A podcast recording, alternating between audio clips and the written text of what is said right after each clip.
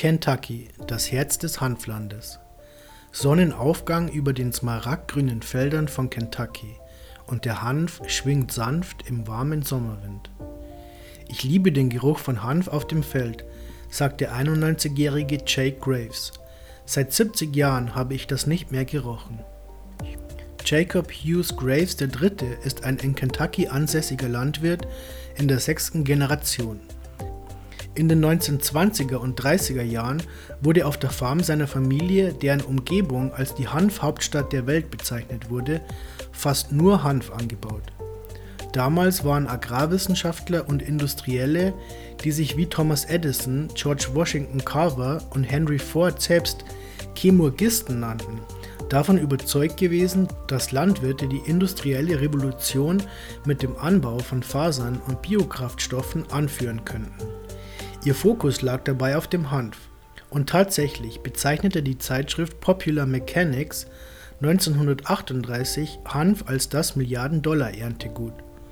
Als Hanf jedoch im Marihuana-Gesetz von 1937 aufgenommen wurde, begann die Forschung wie auch die Weiterentwicklung daran langsam aber stetig abzunehmen. Als Marihuana und Hanf generell 1971 schließlich in das Rauschmittelgesetz aufgenommen wurde, verkam das Milliarden-Dollar-Erntegut plötzlich zur illegalen Droge. Das Verbot. Wie konnte das geschehen? Wie konnte aus einem Milliarden-Dollar-Erntegut, das von der Wissenschaft, den Agrarwissenschaftlern und den Industriellen gleichermaßen geschätzt wurde, völlig aus der amerikanischen Landwirtschaft und Wirtschaftsentwicklung verschwinden? Wie konnte eine Pflanze, die buchstäblich keine psychoaktiven Eigenschaften besaß, als illegal abgestempelt und ebenso verunglimpft werden wie Heroin? Über die Jahre gab es Spekulationen, dass Hanf aus Ölinteressen mit Marihuana in Verbindung gebracht wurde, um die Konkurrenz auf diese Weise auszuschalten. Fake News nutzten abschreckende Drogenszenarien, um die immer beliebter werdende magische Kulturpflanze abzustempeln. Im Vorwort von William Hales Buch Der Farmchemurgik 1932 steht geschrieben: Der Schicksalsstern der Landwirtschaft strahlt. Leider sollte es anders kommen. So verging die Zeit und mit ihr die Möglichkeit von Hanf als Milliarden-Dollar-Erntegut, welche sich in der Geschichte der Landwirtschaft verlor. Die Fürsprache. Jake Graves betrieb in den 1990ern gemeinsam mit seinem Sohn Andrew diversifizierte Landwirtschaft. Obwohl Soja, Mais, Gemüse und Nutztiere zwar nachhaltig waren, wussten die beiden, dass sie ihren Tabak zukünftig durch etwas anderes ersetzen werden müssten und fragten sich daraufhin, warum sie nicht den Hanfanbau wieder aufnehmen könnten. Zur selben Zeit trafen sich Joe Heike und Kentucky Governor Barrington Jones, um die Kentucky Hanfarbeitsgruppe Kentucky Hemp Task Force zu gründen anhand derer sie Hanf hinsichtlich seines wertbringenden Potenzials als Erntegut beleuchten wollten.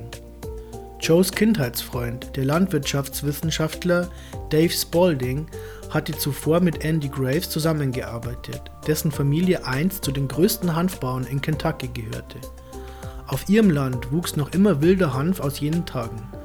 1992 machte Dave Joe, Andy und Jake Graves miteinander bekannt und sie begannen mit der Erforschung und Verfechtung von Hanf. Ihr Ziel war es, die Nutzpflanze als neues Saatgut für amerikanische Bauern wieder einzuführen.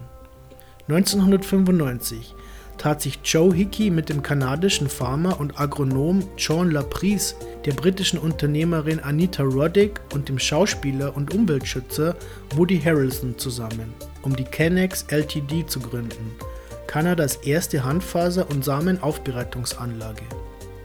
Anita Roddick, die später The Body Shop gründete, war eine heftige Verfechterin der Vorteile von Hanf hinsichtlich seiner Verwendung in nutrazeutischen Produkten.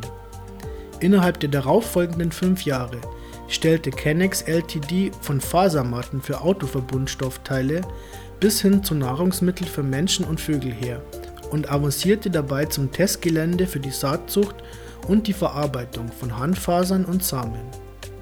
Zeitgleich arbeiteten sich Graves, Spalding und Hickey durch die gesamte Bundes- und Staatsverfassung, auf der Suche nach jeder politischen Hebelwirkung, die sie nur finden konnten.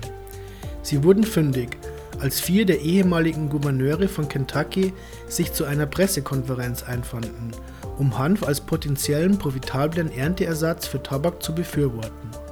1996 organisierte Joe Hickey als damaliger Geschäftsführer der Hanfbauernvereinigung von Kentucky die internationale Hanfkonferenz eben dort.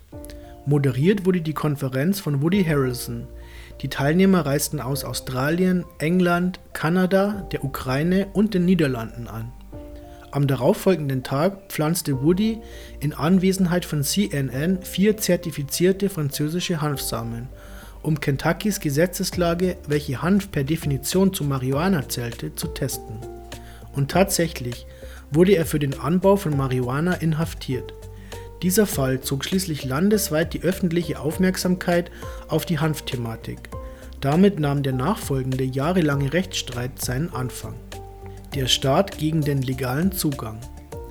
Während der folgenden Jahre war die Hoffnung groß, da es zunächst schien, als würde die Legalisierung von Hanf in Gang kommen. Doch der Optimismus war nur von kurzer Dauer. Die DEA, United States Drug Enforcement Administration, machte jegliche Bemühungen, um die Kontrolle über Hanf wiederzuerlangen, zunichte. In den USA wurde Hanf in einigen Staaten als illegale Droge deklariert. Aufklärungsprogramme wurden hinterfragt und auch geschlossen. Im Jahr 1999 schließlich fangen DEA-Agenten Lieferungen von sauberem kanadischen Hanf, das für den US-amerikanischen Nahrungsmittelmarkt gedacht war, an der US-Grenze ab und konfiszieren es die Rechtsreform. Währenddessen waren sich Graves, Hickey und Spalding sicher, sie hätten die Öffentlichkeit in Kentucky ausreichend aufgeklärt und innerhalb der Landwirtschaftspolitik genug Interesse generiert, um die Legalisierung von Hanf durchzubekommen. Etwa zur selben Zeit gingen Woodys Jahre voller Gerichtsprozesse zu Ende und mit einem Rechtsbeistand wie Louis Nunn einem ehemaligen republikanischen Gouverneur von Kentucky, wurde Woody im Jahr 2000 nicht schuldig gesprochen. 2013 waren sich Kentuckys Farmer einig, dass die gewinnbringenden Zeiten von Tabak zu Ende gehen. Hier griff die jahrelange Lobbyarbeit, die sich schließlich gemeinsam mit der Unterstützung von Kentucky US-Senator Rand Paul bezahlt gemacht hatte und dazu führte, dass die Senatsvorlage 50 die von Kentuckys Landwirtschaftsminister James Comer vorgeschlagen worden war, im Landesgesetz verabschiedet wurde. Das Gesetz schaffte einen festgelegten Rahmen, innerhalb dessen Landwirte in Kentucky legal Hanf anbauen konnten. Zusätzlich leiteten US-Senator Mitch McConnell und Rand Paul die Erweiterung des US-Landwirtschaftsgesetzes Sektion 7606 um die Legalisierung der Hanfproduktion in Staaten wie Kentucky ein die über Programme zum Anbau verfügten. Dieser Gesetzesentwurf wurde 2014 von US-Präsident Barack Obama unterzeichnet. Tiefgreifende Chancen. Nachdem der Anbau von Hanf 70 Jahre lang verboten gewesen war, gedieh er nun wieder in den Feldern, in denen Jake Graves als junger Mann gearbeitet hatte. Die jahrelange agrarwissenschaftliche Samenforschung mit internationalen Partnern, die Jahre der politischen Lobbyarbeit und Marktanalysen ermöglichten Graves, Spalding und Hickey eine Position, aus der sie die Gunst des Augenblicks für sich nutzen konnten. Mit der Mission, eine Leadership-Rolle in der Forschung, Entwicklung und Vermarktung von industriellem Hanf einzunehmen, gründeten sie die Atalo Holdings Incorporation, von dem für Edison, Carver und Ford so wichtigen Hanf das nun wieder im Trend war, versprach man sich neben transformativen Chancen eine neue Fruchtfolge, eine neue Ära der Innovation für amerikanische Farmer und die Renaissance Kentuckys als Hanfhauptstadt der Welt. Während Kentucky, Colorado und Vermont im Jahr 2014 anfingen, kleine Forschungsgelände zu bepflanzen, richtete Atalo Holdings seinen Blick in die Zukunft und arbeitete gemeinsam mit dem Landwirtschaftsministerium von Kentucky und seinen Partnern an der Entwicklung einer verbesserten Agronomie, geschützten Kulturformen sowie besseren Verarbeitungstechniken und Vermarktungswegen für diese einzigartige Kulturpflanze. Atalo erwarb die ehemalige Forschungsstation Rickard für Samen in Winchester, Kentucky, eröffnete den Hanfforschungscampus und gründete die Atalo Growers Group.